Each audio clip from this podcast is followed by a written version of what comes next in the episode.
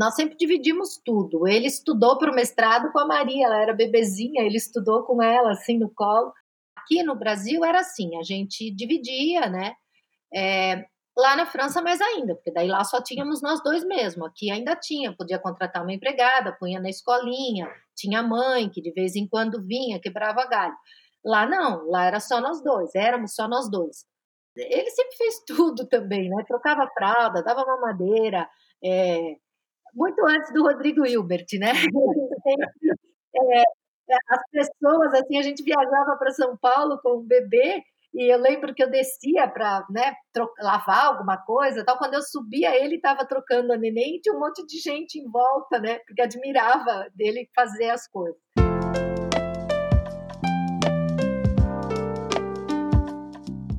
Essa que você ouviu na abertura é a Rosa Dalla Costa, falando sobre seu companheiro Armando Dalla Costa. O Fala Cientista Perfil de Maio tem dois convidados e que tiveram as suas vidas entrelaçadas há muito tempo, e não foi apenas as tarefas domésticas ou o cuidado com os filhos que foi compartilhado. São vários anos de pesquisa e de vida acadêmica juntos, e uma boa parte aconteceu aqui, na UFPR. A Rosa é jornalista, advogada e professora aposentada aqui da UFPR. E o Armando se aposentou também recentemente e foi professor no programa de pós-graduação profissional em economia e do programa de pós-graduação em desenvolvimento econômico da UFPR. O currículo acadêmico desses dois é extenso e eles têm muita história para contar. E é essa bela história que você vai conhecer agora. Eu sou Robson Samulak, bolsista de pós-graduação em comunicação e o Fala Cientista Perfil é uma produção da Agência Escola de Comunicação Pública da UFPR. A emocionante história da Rosa e do Armando juntos tem início na cidade de Santo André, na região do ABC, no estado de São Paulo, ali no final da década de 1970. O ponto em comum dos dois, e que antecede inclusive esse encontro, foi a vontade de aprender, gosto por estudar. Eu gostava de estudar, eu estudava num colégio de freira, foi a, a grande grande presente que os meus pais me deram, né? Eles pagaram o melhor colégio da cidade para mim, eu fiquei muito feliz por isso e eu gostava muito. É, mas eu queria é, fazer uma faculdade, trabalhar e pronto. Bom, então eu comecei a estudar porque eu fui para o seminário quando eu era criança e, e meus pais moravam no sítio. Então, é, foi um jeito de eu estudar né, saindo de casa. Então, eu fiz, é, fiz o ensino fundamental e ensino médio no interior, depois mudei para Curitiba, onde fiz é, é, um ano de faculdade, e depois mudei para São Paulo, em Santo André, mais especificamente, onde terminei a faculdade de filosofia e depois fiz a faculdade de teologia também. Aí eu conheci ele quando eu tinha 16 anos e conheci na igreja, nós éramos de um grupo de jovens, e ele era um apaixonado por leitura, falava de livros, tinha um grupo de estudo, ele estudava com os amigos dele a América Latina, então cada semana um apresentava um trabalho, isso fora da, da faculdade e tal. E aí a gente começou a, a, aí começou a ser mais gostoso estudar. Daí a gente estudava línguas também. Ele falava italiano, mas ele queria aprender inglês. E aí eu estudava inglês desde cedo. Daí a gente combinava de sair para falar inglês junto. Então era gostoso. Daí eu queria estudar para falar inglês com ele, para conquistá-lo. Nessa época de grupo de estudos e faculdade em que se conheceram, a Rosa e o Armando vivenciaram a ditadura militar. E foi um momento importante que marcou também as suas vidas de militância. Durante a faculdade, como a Rosa falou, eu sempre gostei de estudar, daí fazia grupo de estudos. A gente participava de movimento de favelados, um monte de movimentos populares que na época era meio moda, né, participar dessas coisas. E, e além disso, então estudava bastante para para poder ter ferramentas intelectuais para poder enfrentar as lutas populares e assim por diante. esse período da faculdade dele, né, que era a faculdade de teologia, né, e a minha de jornalismo, eu fazia jornalismo no ABC em 79. Então, assim, era do lado da Vila Euclides. Então, a gente tinha, era, era um momento muito, muito legal, assim, muito efervescente. Então, é, o Paulo Freire chegou do exílio, foi lá na, na, na, Metodista no dia seguinte. As pessoas chegavam, a Metodista era. A gente saía da, da aula e ia fazer reportagem na Vila Euclides. E ele estava no Ipiranga num grupo de teologia da libertação, que era um grupo também muito forte. Então a gente ia para as passeatas juntos. Mas desses grupos tinha, não era só movimento, a gente estudava também. Então tinha indicação de livros. Ele fez a, a ele fez monografia na graduação dele. A minha não era obrigatório, não tinha nem projeto nem monografia. Mas daí, em função disso, eu fazia trabalhos né, mais aprofundados por, por conta, né? desse movimento todo, desse interesse todo. Entre passeatas, movimentos, grupos de estudo e depois do Armando abandonar a vida franciscana, os dois acabaram se casando e se mudaram aqui para o Paraná, onde eles começaram a dar aulas em escolas sindicais e participaram de movimentos populares. Já estava também nos planos continuar com a vida acadêmica e assim ambos fizeram um mestrado e em seguida foram aprovados no doutorado na França. Juntos então, os dois partiram para essa aventura no velho continente. E depois de casado, nós continuamos trabalhando com movimentos populares e, em seguida eu comecei, eu fiz o concurso para o mestrado aqui na Universidade Federal do Paraná e passei no curso de História para fazer o mestrado em História. E aí, em seguida, a Rosa também fez concurso para mestrado e passou no mestrado de Educação. Depois que nós viemos para Curitiba, nós tivemos dois filhos, né, a Maria e o André. E quando a Maria tinha quatro anos e o André tinha dois anos e meio, a gente decidiu então ir para a França fazer doutorado. Mas antes daí de ir para a França, eu dava aula em Ponta Grossa. Então, eu trabalhava no jornal de segunda a quinta e sexta eu viajava para Ponta Grossa para dar aula no curso de jornalismo. E quando ele fez mestrado, daí ele, começou um ano antes do mestrado. Daí, quando ele foi para a França em setembro, e eu fiquei com as duas crianças, trabalhando no jornal que fazia greve, que era o Correio de Notícias, e terminei o meu mestrado para ir né, encontrá-lo em dezembro. Mas daí eu, eu, eu, comecei um ano letivo depois que ele, né? Porque daí eu cheguei na França em dezembro, ele estava super enturmado, porque o pessoal da sociologia da Federal é, e da história, tal, onde ele né? Eles tinham conexão lá com a França, então viviam indo lá. Ele tinha grupo, eu não, eu tive que achar o meu grupo lá. Foi um pouco difícil. Como a Rosa contou, o doutorado foi um momento muito gratificante, embora tenha sido difícil ficar longe dos amigos, dos familiares e da luta popular, que ambos consideravam muito importante. Mas, apesar disso, na França, eles aproveitaram para ficar a maior parte do tempo imersos em leituras e pesquisas. O período da França, eu acho que foi um período muito importante, porque as crianças ficavam na escola o dia inteiro, então a gente teve a oportunidade de estudar é, tudo aquilo que não conseguia estudar aqui no Brasil, né? Porque aqui a gente trabalhava e, e tinha família, e tinha, tinha os amigos, e, e movimentos em terra, e, e Partido dos Trabalhadores para participar das coisas, reuniões, muita reunião e tal. E lá na França não tinha parente e não tinha movimento popular para a gente ir.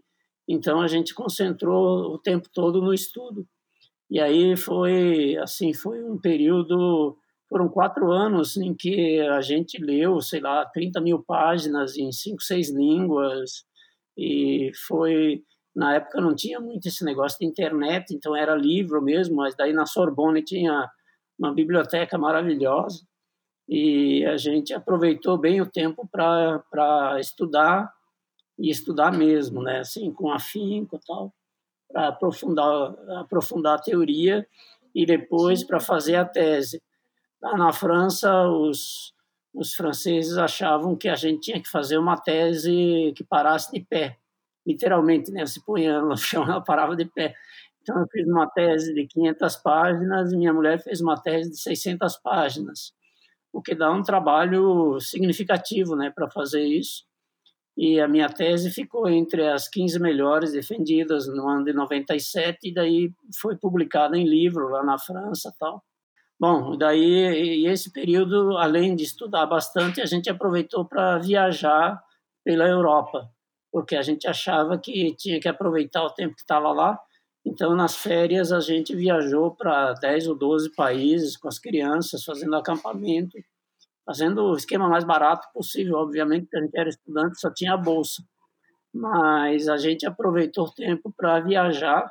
Aí conhecemos vários países, fomos para vários lugares. Foi uma experiência muito interessante, eu achei. É, foi uma das melhores experiências que a gente fez naqueles quatro anos que ficou lá em Paris. Depois desses anos na França, eles voltaram para o Brasil e foram em busca de empregos como professores e pesquisadores. Eles começaram trabalhando em algumas faculdades particulares, mas a maioria de seus trabalhos acadêmicos estão concentrados aqui, na UFPR.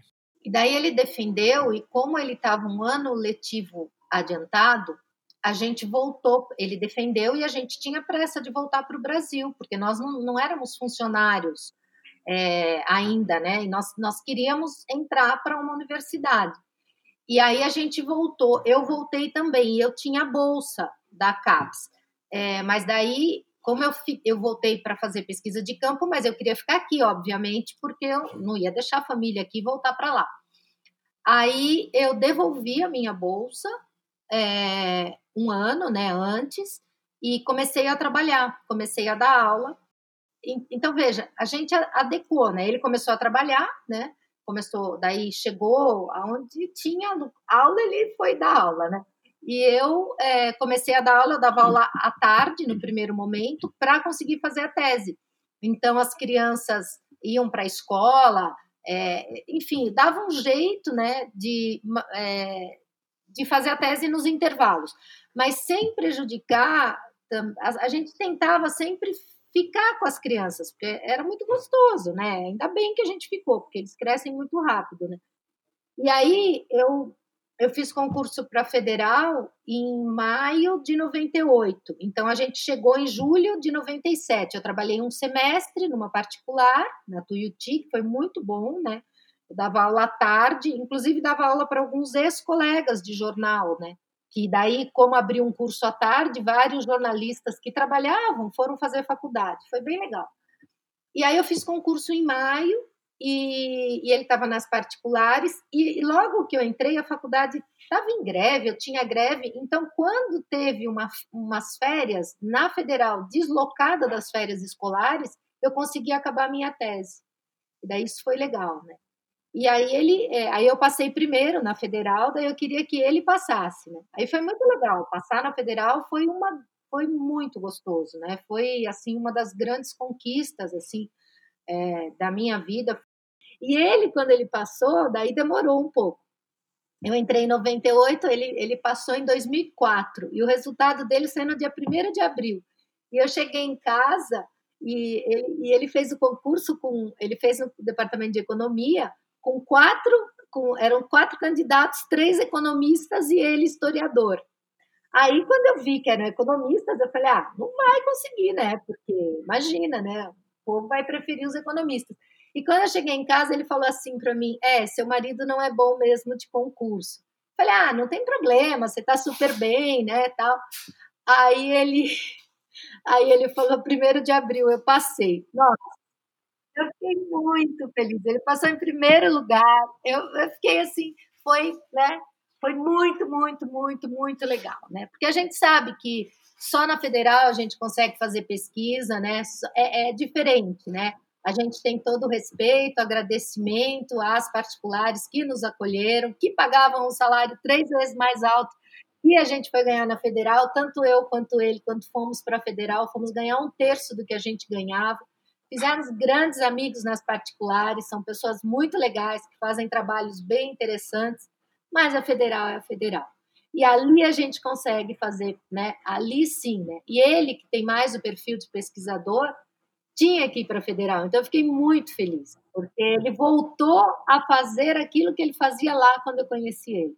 Como professores e pesquisadores da UFPR, eles foram muito produtivos. A Rosa, por exemplo, teve uma grande importância na criação do mestrado em comunicação, enquanto o Armando do mestrado profissional em economia. Meu sonho era trabalhar com pós-graduação, né, com mestrado, doutorado e fazer pesquisa. Então eu mudei para Federal em 2004.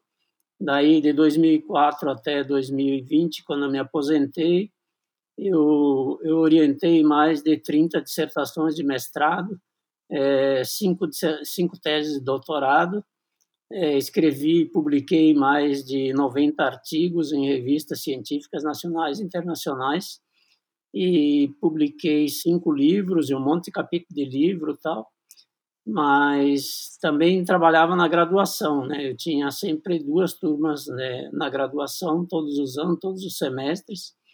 Daí fui coordenador do, do curso de graduação de economia é, uma vez e depois fui coordenador do mestrado profissional que a gente tinha, tem até hoje lá é, na Federal.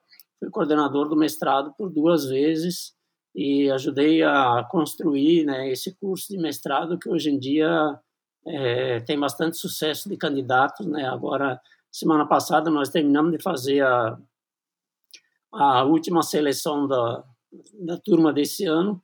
Tinha mais de 80 candidatos para 25 vagas, então a gente está tá bem feliz com, com o mestrado profissional.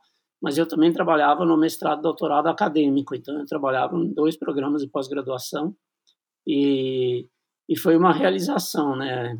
Trabalhar na Federal até fevereiro de, de 2020, quando eu me aposentei lá da Federal. Na comunicação, demorou para a gente ter o mestrado. Foi quando eu estava fazendo o pós-doc que a professora Kelly começou a montar o projeto e quando eu voltei, ela me chamou e daí eu me juntei ao grupo e aí nós criamos o primeiro. Ela criou o projeto e eu né, finalizei junto com ela e a, tivemos o nosso programa de mestrado. É, mas é, eu, eu acho que, para mim, o que eu destaco de importante foi, por conta dessa experiência, eu não sei porquê também, uns alunos bem militantes da comunicação me convidaram para orientar um trabalho que eles queriam fazer de extensão. E aí surgiu o Núcleo de Comunicação e Educação Popular que foi um núcleo bem, bem produtivo e que acho que existe até hoje. Agora está com o Zeca, né? É, e que foi uma experiência muito legal. Os alunos iam para o núcleo e eles tinham, né? Eu deixava claro, eles tinham autonomia total, faziam, eu só coordenava ali. É, e foi muito legal isso, essa experiência da extensão, né? Que uma extensão na área da comunicação foi bem legal. E aí a gente começou a ganhar coisas, daí os professores ficavam com ciúmes, porque como que a gente ganha? Mas ganha porque tinha um projeto, né? Acontecia tal. E aí eu fiz, é, também por conta dos contatos que eu tinha na, na França, eu fiz é, contatos com a França e a gente criou um, dois convênios internacionais, um com Poitiers e o outro com Lyon, que na verdade na, federa na comunicação foi o único que possibilitou alunos de ir, né, com bolsa da federal, aluno de graduação ir para a França, né? Então essa é uma coisa que eu acho que foi um grande, né, uma grande conquista. A Rosa e o Armando hoje são aposentados na UFPR, mas é claro que não abandonaram os estudos. A Rosa foi para outro campo que gosta muito também, o direito, e continua dando aulas. E com o Armando não foi diferente. Ele foi convidado para ser professor na University of Illinois Urbana-Champaign, nos Estados Unidos. Agora, durante a pandemia, os dois estão longe dos alunos e colegas de profissão que sempre fizeram parte do convívio deles. Porém, os dois continuam juntos e sempre aprendendo um com o outro eu me lembro de um dia que, eu tava, que a gente estava indo os dois de carro para um congresso da Intercom, eu com toda a Secretaria da Cultura no, no, carro, né, que eu tinha os prêmios, que eu coordenava tal, e ele foi daqui até lá falando como era legal que o programa de economia da federal tinha tirado seis. Né? Ele foi daqui até lá falando isso. A gente falava alguma coisa, nossa, está chovendo, ah, e a economia tirou seis. Né? Aí eu cheguei lá, é, falava assim para as pessoas: esse é meu marido que participa de um programa de mestrado da federal que tirou seis. Né? Ele estava tão alegre, ele, ele vibra tanto com isso. Eu tive muitos momentos agradáveis e interessantes, né? Primeiro, o fato de eu poder estudar, né? Porque meus irmãos não estudaram, ficaram em casa lá na roça e não conseguiram estudar. Os meus pais são analfabetos, né? A minha mãe tinha até o segundo ano do ensino, do ensino fundamental só, e meu pai nunca foi na escola. Então, para mim, estudar foi uma grande alegria. Depois, conhecer, mudar para a grande cidade também foi um desafio para mim, mais do que uma alegria. No começo foi um desafio, mas depois foi uma alegria porque é, quem sai do sítio para morar em São Paulo tem uma grande diferença. Depois, obviamente, foi ter casado com a Rosa e, e ter tido os filhos. Eu terminei a minha banca de titular, né, é, com uma foto de pitangas. E eu falei que toda aquela carreira que eu estava ali apresentando só era possível porque quando eu estou bem brava e quando eu tenho que fazer um artigo, fechar alguma coisa, eu fico brava, daí eu falo, eu fico, eu fico brava com ele, eu falo, você que me pôs isso, você que é culpado, eu gosto de cozinhar, eu não gosto de fazer isso. E aí ele pega e me traz pitangas. Então, quando eu estou assim no auge da produção, ele vai, ele anda na rua, ele acha pitanga e ele me traz um potinho de pitanga. Então, eu acho que tudo isso, né, que a vida acadêmica só foi possível para mim porque eu tive alguém como ele que me traz pitangas.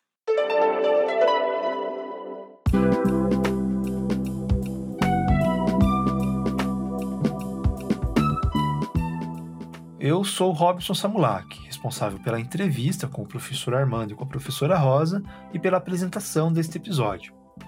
O roteiro é de Jamile da Silveira, bolsista de pós-graduação em comunicação da UFPR. A edição e a identidade musical são de Ângelo Biasi, aluno do curso de música na UFPR, e Valkyria Ion, professora no PPG-Com da UFPR, é a responsável pela supervisão do podcast. Até o próximo Fala Cientista Perfil.